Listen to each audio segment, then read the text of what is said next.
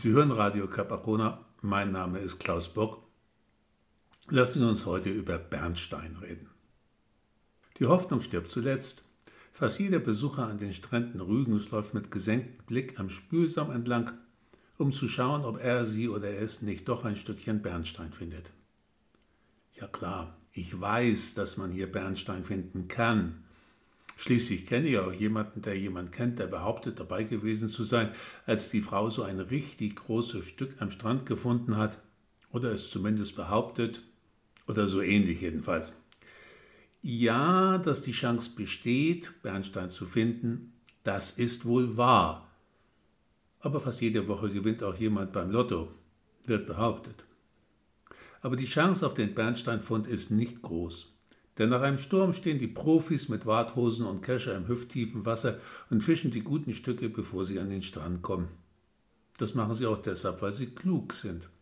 Denn der Bernstein, der ja nicht glänzend poliert, sondern ziemlich unscheinbar mit rauer Oberfläche, nach langer Reise aus dem Baltikum hier ankommt und am Strand leicht übersehen oder mit einem Stein verwechselt werden kann, outet sich hier an der Oberfläche des Wassers oder als dicht darunter schwimmendes Etwas eben als Bernstein. Denn hier hat noch niemand einen Stein schwimmen gesehen.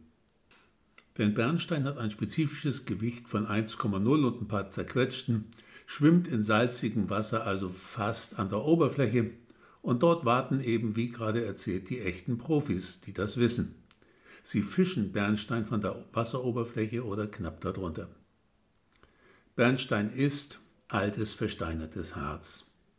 Der an Rügens Stränden gefundene Bernstein entstand vor ca. 50 Millionen Jahren in subtropischen Wäldern von Bäumen, vor allen Dingen in den Bereichen in und rund um die heutigen baltischen Staaten. Diese Bäume gaben bei Verletzung Harz als eine Art biologisches Pflaster als Schutz vor Infektionen ab, so wie es heute noch viele Nadelhölzer wie Tanne, Fichte, Kiefer, Lärche, Douglasie oder sogar der Mammutbaum machen. Das älteste Bernstein kann bis zu 400 Millionen Jahre alt sein. Ganz schön alt für ein Stück Harz. Dieses Harz wurde an und auf der Ostsee in Stücken teilweise eindrucksvoller Größe gefunden. Manchmal umschloss es dabei Fliegen, Mücken, Libellen, Ohrwürmer, Termiten, Heuschrecken, Zikaden und Flöhe, aber auch Asseln, Krebstiere, Spinnen oder Würmer oder andere kleine Tiere, die es irgendwie nicht schafften, dem Harz auszukommen. Das ist schwer vorstellbar, ist aber tatsächlich so, denn diese Stücke mit den tierischen Einschüssen gibt es ja. In Bernstein wurden sogar einige gut erhaltene Federn gefunden, die aufgrund ihrer strukturellen Merkmale von Dinosauriern stammen könnten. Man hat aus solchen eingeschlossenen Viechern sogar DNS, also Erbsubstanz, isoliert und identifiziert.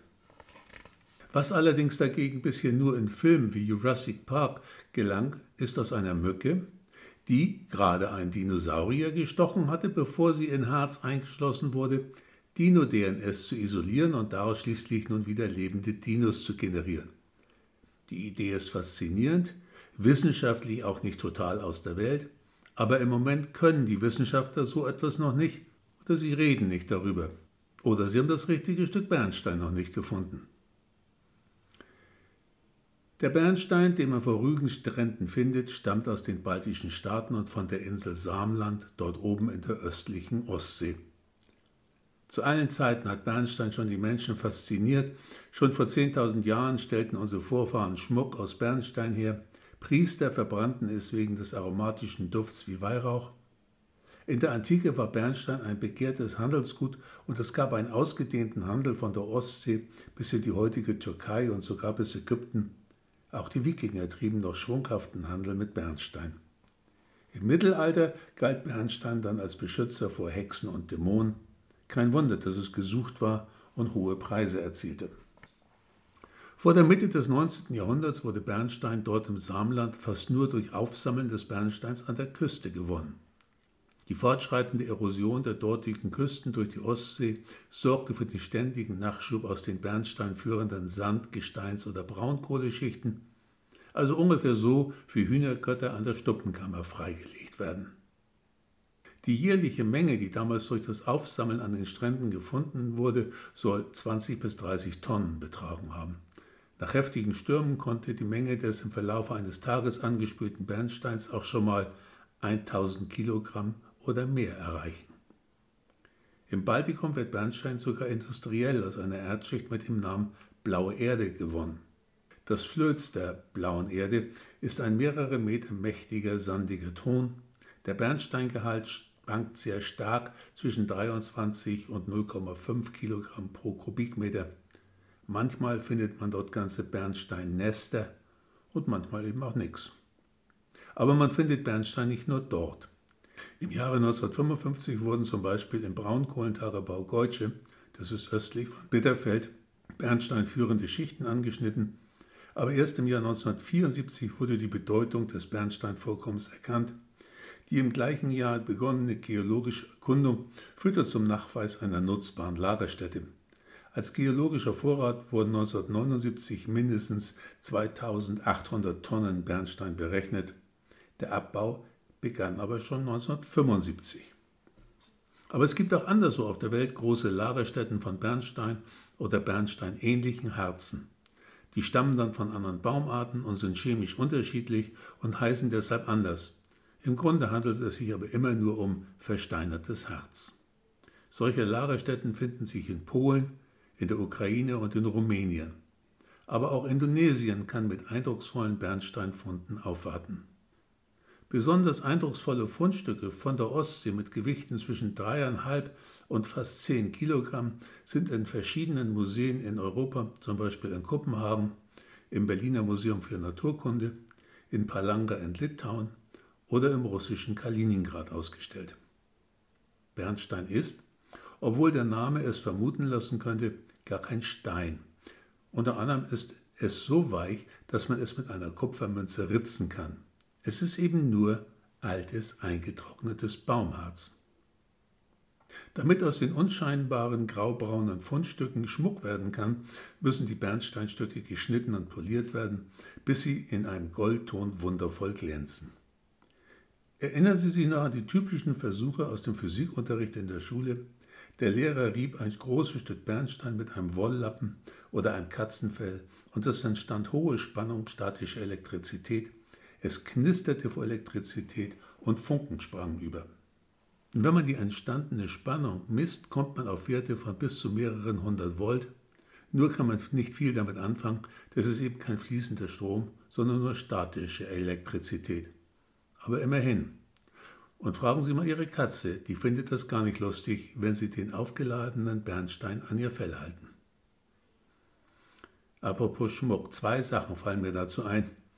Erstens, dieselben geneigten Köpfe und konzentrierten Blicke zum Boden wie an Rügensstränden habe ich auch an den Stränden auf Sardinien beobachtet.